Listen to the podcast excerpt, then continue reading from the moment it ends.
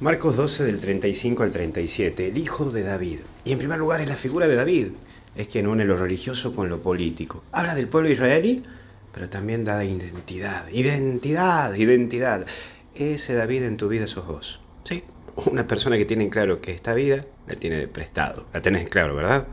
Después recordando que está llamado o está llamada a administrar esta vida y tus bienes.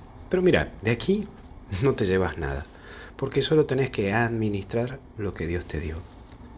Vos sos ese David que podés lograr mucho en nombre de Dios, pero también podés pecar a espaldas de Dios, aunque todo sale a la luz. Vos sos ese David, vos sos un David de tu vida. Pero hay un segundo punto que es movido por el Espíritu. Es la unión con Dios lo que nos permite crecer y caminar, contemplar y continuar esta vida sabiendo que hay un plan de Dios para mi vida. Vos recordá que hay una fuerza interior en vos mismo que te lleva a actuar en los demás y por los demás. Ese es nuestro Dios, quien actúa en vos, por vos y para vos. Y por último, escucha. Aprendamos a escuchar. Nos cuesta mucho escuchar al otro.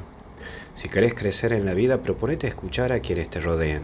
No te cierres a tus cosas, porque terminarás encerrado en vos mismo y vivirás en una burbuja sin ver el punto en sí. Hoy trata de escuchar a Dios, luego a vos y por tercero los demás.